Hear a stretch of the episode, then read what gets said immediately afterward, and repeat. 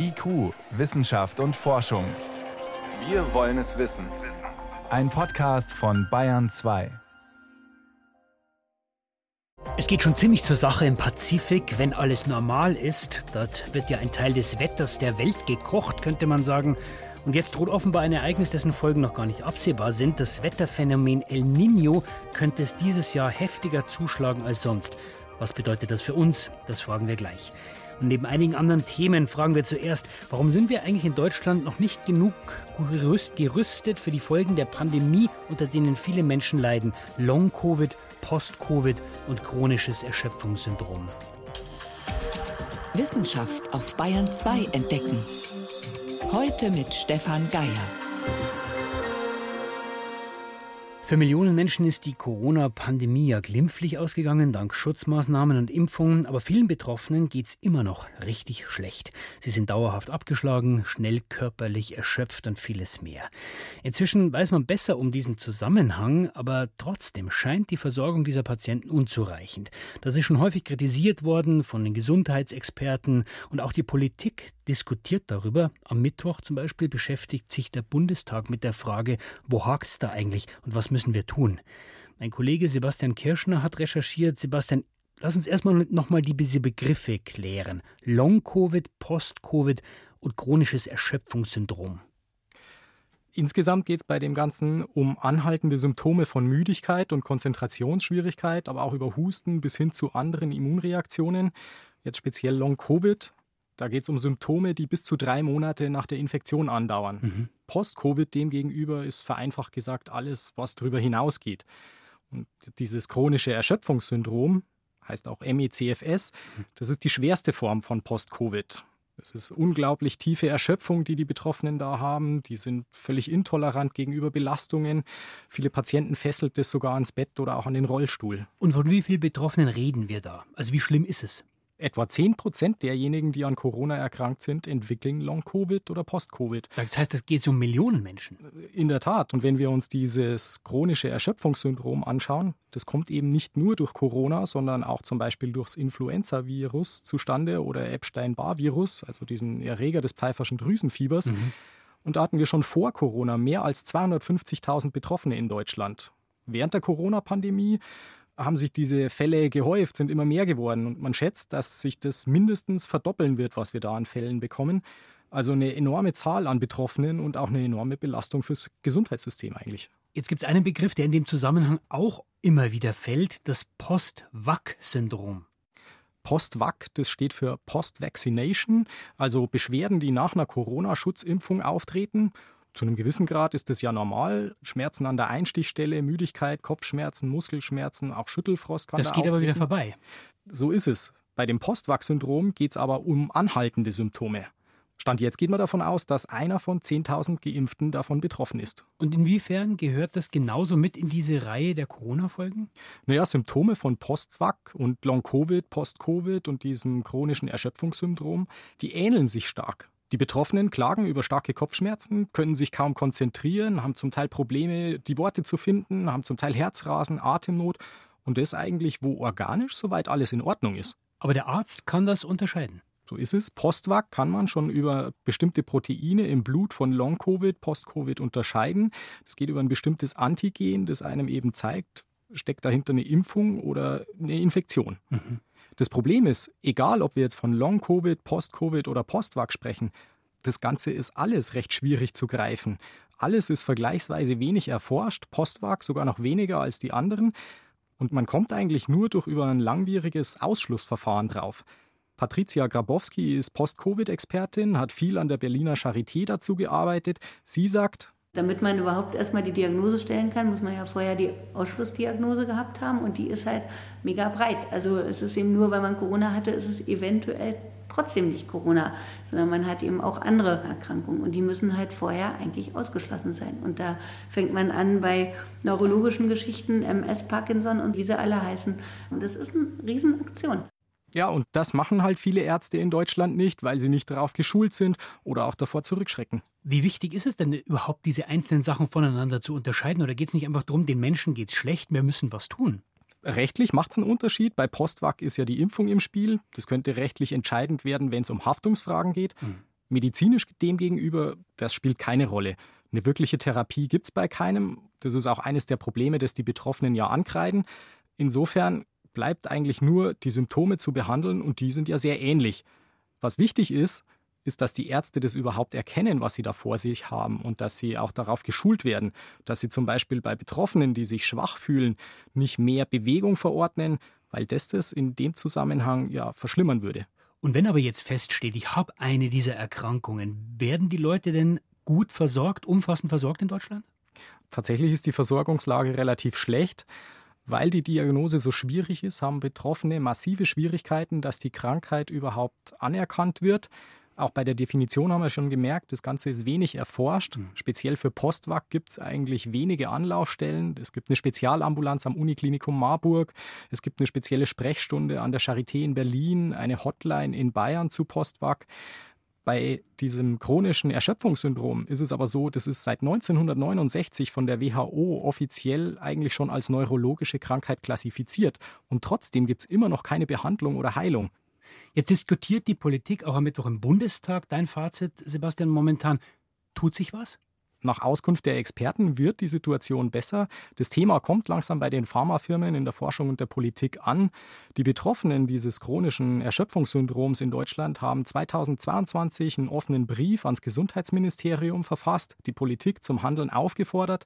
Und diese Veranstaltung am Mittwoch vor dem Bundestag. Da findet man viele Punkte aus diesem offenen Brief aufgegriffen. Also es sieht schon danach aus, als würde sich da jetzt was bewegen. Wie ist die Lage für Menschen, die unter den Folgen der Corona-Pandemie immer noch leiden? Vielen Dank für diese Einordnung an Sebastian Kirschner. Bayern 2. Wissenschaft schnell erzählt. Das macht heute Priska Straub. Und Priska, los geht's mit unbekannten Vulkanen unter Wasser. Ja, da hat man jetzt eine riesige Anzahl neu entdeckt, fast 20.000.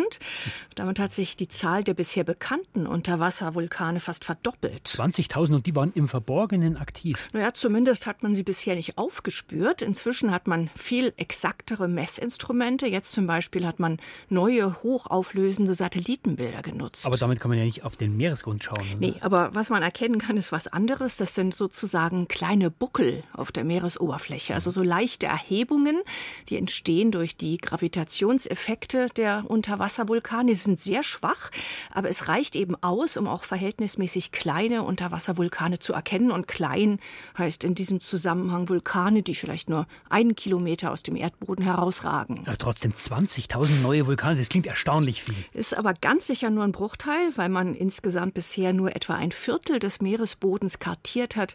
Also in diesen Tiefseelandschaften ist mit Sicherheit noch einiges zu entdecken. Nächste Meldung. Störungen innerhalb der Embryonalentwicklung. Da geht es jetzt um künstliche Intelligenz. Ah, und was hat der Embryo mit KI am Hut? Ja, die KI, die könnte helfen, Fehlentwicklungen möglichst früh zu entdecken. Da haben Forschende der Universität Koblenz jetzt eine Software drauf programmiert und waren bei bestimmten Fischembryonen ziemlich erfolgreich. Und wie kann man sich diese Methode genauer vorstellen? Also das Computerprogramm, das soll in diesem Fall Entwicklungsprobleme bei Zebrafischen lösen und zwar mit Hilfe von künstlicher Intelligenz automatisch erkennen. Mhm. Man nimmt diesen Zebrafisch sozusagen als Modellorganismus und das hat ein paar Vorteile. Er hat eine kurze Generationszeit, also in kurzer Zeit kann man sehr viel leicht gewinnen und mhm die Embryonen sind durchsichtig. Da hat man jetzt rund zwei Millionen Mikroskopiebilder gemacht und hat damit die künstliche Intelligenz trainiert.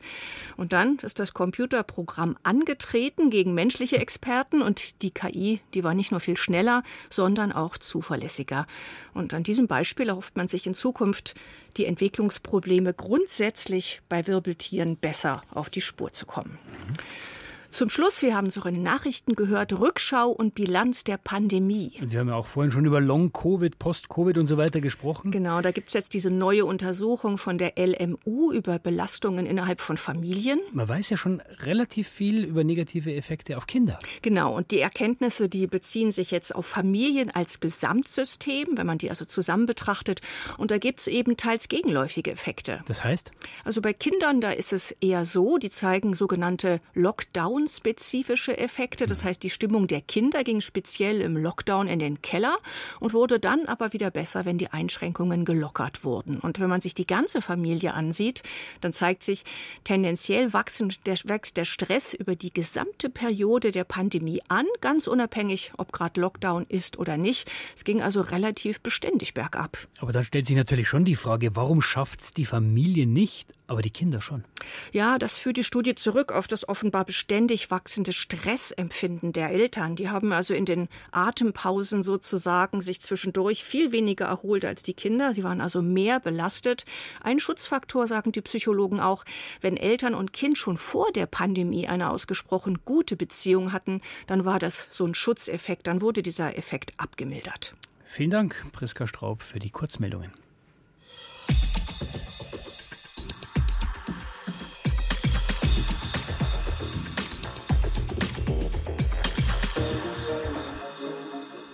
Die Küche, in der ein bedeutender Teil des Wetters der Welt gekocht wird, ist ja nicht gerade um die Ecke. Sie liegt im Pazifischen Ozean. Der Grund sind die gigantischen Wassermassen, die hier hin und her wabern. Da gibt es verschiedene Wasserschichten, verschiedene Temperaturen, verschiedene Winde. Und obwohl das äh, ganze System sehr chaotisch erscheinen mag, es gibt Abläufe, die wiederholen sich. El Nino zum Beispiel heißt eins davon. Und das könnte dieses Jahr besonders heftig ausfallen und das Wetter der Welt ziemlich durcheinander wirbeln. Und bevor wir gleich einen der renommiertesten Klimaexperten Deutschlands fragen, was da genau passiert, erklärt Miriam Stumpfe erstmal kurz, wer ist denn El Nino und wer ist eigentlich seine kleine Schwester? El Nino, so heißt in Peru das Christkind. Aber auch ein Klimaphänomen, das dort alle paar Jahre um Weihnachten herum besonders deutlich zu spüren ist. Im Abstand von durchschnittlich vier Jahren, manchmal auch später oder früher, bricht das stabile Sommerhoch zusammen, das normalerweise vor der Westküste Südamerikas herrscht, also vor Peru, Chile, Ecuador. Über dem Pazifik flauen dann die Passatwinde ab. Das verändert wiederum die Meeresströmungen. Viel warmes Oberflächenwasser strömt vor die Küste Südamerikas und verdrängt das kühle, nährstoffreiche Wasser des Humboldt-Stroms dort. Die Fischer merken das deutlich. Sie fangen weniger Fische. Und sie waren es auch, die dem Phänomen als erstes den Namen El Niño gegeben haben. Aber El Niño hat noch viel mehr Folgen. Vor der Küste Perus und Chiles steigt der Meeresspiegel. Wirbelstürme und Starkregen nehmen zu. Es drohen Überschwemmungen. Auf der anderen Seite des Pazifik, in Südostasien, ist es ungewöhnlich heiß und trocken. Und selbst in Australien und im südlichen Afrika spürt man die Folgen. Dort steigt die Gefahr für Hitze und Dürre. El Niño hat auch eine kleine Schwester, La Niña, das Mädchen. Dieses Phänomen schließt sich oft an eine El Niño-Phase an und ist quasi die Gegenbewegung dazu. Vor der Küste Südamerikas ist das Pazifikwasser dann außergewöhnlich kühl, an Land ist es extrem trocken und im Westpazifik, also vor Südostasien, häufen sich Starkregen und Wirbelstürme. Zwei Extreme, die sich ausgleichen, allerdings nur im Idealfall. Miriam Stumpfe über die Geschwister El Nino und La Nina. Die WMO, die Weltorganisation der Meteorologen, die warnt jetzt, El Nino könnte dieses Jahr besonders heftig ausfallen. Aber was bedeutet das? Welche Folgen hat das auch für uns hier in Europa? Das konnte ich kurz vor der Sendung Mujib Latif fragen. Er ist Klimaforscher am Helmholtz-Zentrum für Ozeanforschung in Kiel. Und ich wollte zuerst mal wissen, wenn die WMO warnt, wie beunruhigt sind Sie denn über das, was sich da im Pazifik zusammenbraut? Naja, wir wissen aus der Vergangenheit, dass solche Ereignisse durchaus das Weltklima gehörig durcheinander rütteln können. Also zum Beispiel im pazifischen Raum hat man dann im Westen zum Beispiel dort, wo es tropische Regenwälder gibt, also dann extreme Dürre und die Regengebiete, die verlagern sich dann Richtung Osten, Richtung Südamerika und da gibt es dann eben extreme Niederschläge. Das ist so eine typische Auswirkung. Und dann auch Nordamerika ist äh, betroffen, gerade im Winter. Da müssen dann solche Regionen wie Kalifornien zum Beispiel doch mit heftigen Regenfällen rechnen. Jetzt ist aber El Nino als Wetterphänomen ja eigentlich gar nichts Besonderes. Es kommt ja immer wieder mal. Ja, genau. Es ist ein natürliches Phänomen und im Moment kann man auch noch nicht erkennen, ob es sich äh, vielleicht sogar in Folge der globalen Erwärmung verändert. Wir hatten die letzten Jahre mehrere La Nina-Ereignisse hintereinander. Das heißt, das Gegenereignis, also bei El Nino erwärmt sich ja der tropische Pazifik, bei La Nina kühlt es sich ab. Das hat auch Auswirkungen gehabt auf die globale Temperatur, die nicht weiter angestiegen ist. Aber wenn es jetzt wirklich so ein sehr heftiges El Nino-Ereignis geben sollte im Winter, daraus erklärt sich auch der Name El Nino, heißt ja das Christkind, also der Höhepunkt ist meistens so um die Weihnachtszeit, mhm. dann kann das durchaus sein, dass wir auch global einen neuen Temperaturrekord bekommen. Das heißt aber, man kann zum jetzigen Zeitpunkt noch gar nicht sagen, welcher Anteil eigentlich menschengemacht ist? Nein, also das ist ein Phänomen, das sehr, sehr variabel ist und die Studien, die es dazu gibt, die widersprechen sich teilweise auch. Und auch was die Zukunft angeht, tappen wir da schon im Dunkeln, das muss man deutlich sagen. Wir wissen, dass es diese Phänomene auch höchstwahrscheinlich in der Zukunft geben wird, auch bei globaler Erwärmung. Aber ob sie sich nun intensivieren oder nicht, das ist höchst unsicher. Und im Extremfall könnte es sogar eine Art permanenten El Nino geben. Das heißt also, dass das System aus diesem Zustand überhaupt nicht mehr rauskommt. Und das würde dann tatsächlich also gerade für Südostasien eine Katastrophe bedeuten. Weil dann was passiert? Weil wir dann eben auch dort dauerhaft sehr trockene Bedingungen hätten. Normalerweise geht das ja vorüber, wenn sozusagen nach einem El Nino wieder die La Nina-Phase kommt. Aber wenn tatsächlich das System äh, sich festhängt in so einem El Nino, dann wird das Klima eben in den umgebenden Landregionen eben auch dauerhaft sich verändern. Jetzt haben wir vor wenigen Tagen erst wieder bestätigt bekommen, dass die Weltmeere so warm sind wie nie. Da hören wir immer, das ist der menschengemachte Klimawandel mit Schuld dran. Treibt diese hohe Temperatur der Weltmeere dieses Phänomen mit an? Nein, das tut es nicht.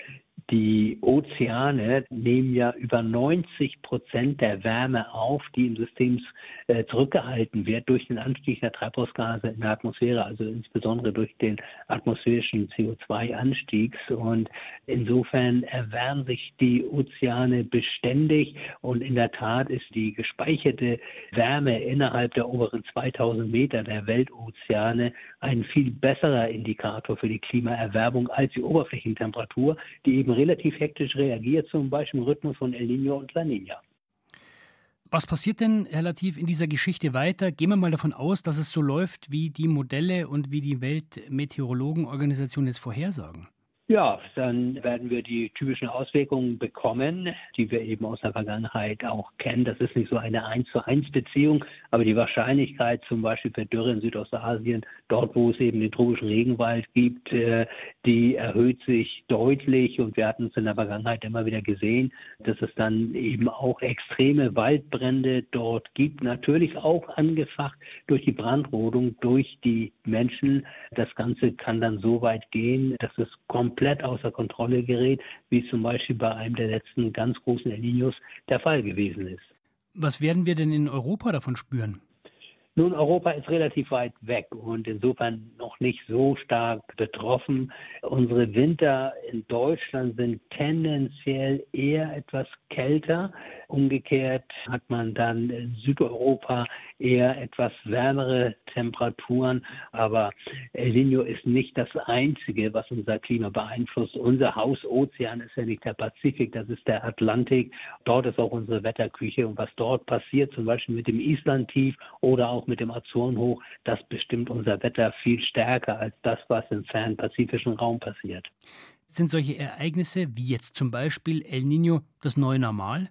Ja, also zumindest die Auswirkungen. Also El Niño, La Niña, das sind natürliche äh, Phänomene. Ob sie sich verstärken infolge der Klimaerwärmung oder nicht, äh, das ist unsicher. Aber die Auswirkungen können sich durchaus äh, verstärken, weil einfach mehr Energie im System ist und entsprechend können dann auch Wetteranomalien sich nochmal deutlich stärker ausprägen, als das normalerweise der Fall ist. Die Weltmeteorologieorganisation WMO warnt vor El Niño, dem Wetterphänomen könnte in diesem Jahr heftiger ausfallen als sonst. Warum das bedenklich ist und welche Folgen es auch für uns haben könnte, das hat für uns Mujib Latif eingeordnet.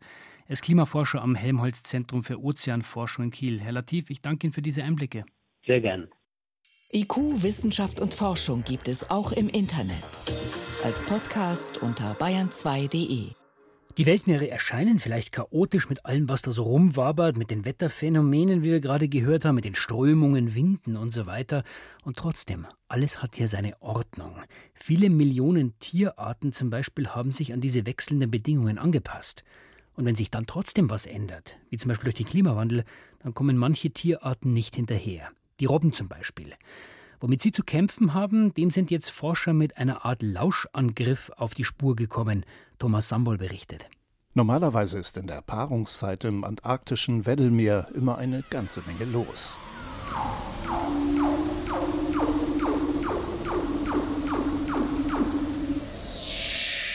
Es findet alles in einer Periode von ungefähr Oktober bis Februar statt, dass die Robben sehr viel Klang benutzen, also sehr aktiv, vokal aktiv sind, um über längere Distanzen Paarungspartner zu finden.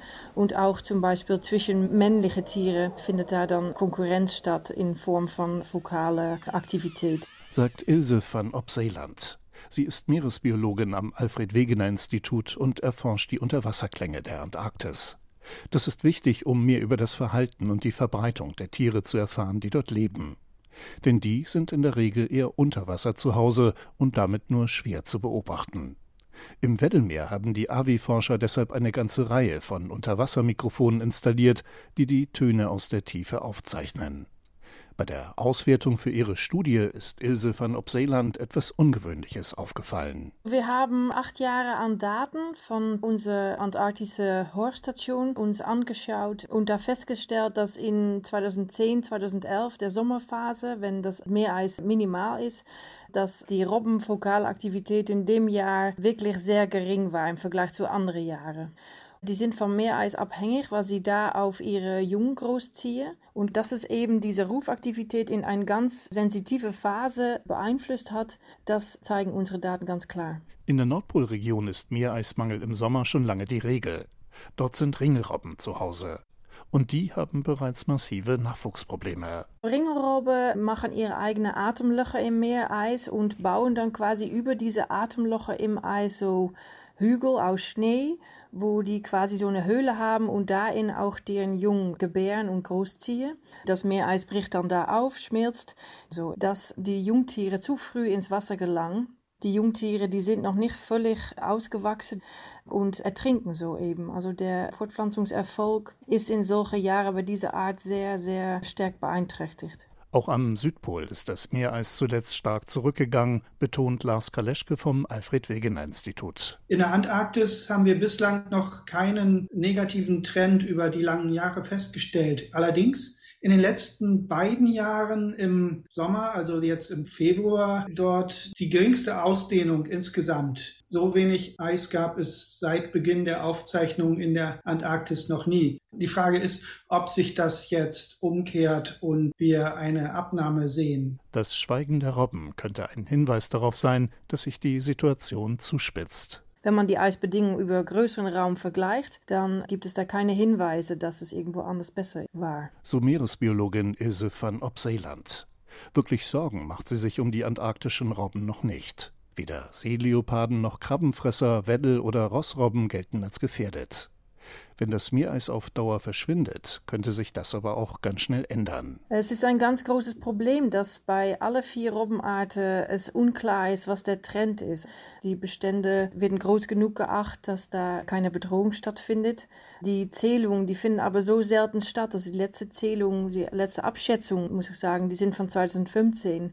Und was die Konsequenz von solchen extremen Jahren ist und auch wenn mehrere Jahre aufeinander, so wie die letzten zwei Jahre zum Beispiel, wenn das wirklich einen Effekt hätte auf den Paarungserfolg und das sich über längere Zeit so weiterzieht, ja, das könnte wohl einen Effekt haben auf die Robbenbestände. Ja, das ist nicht auszuschließen.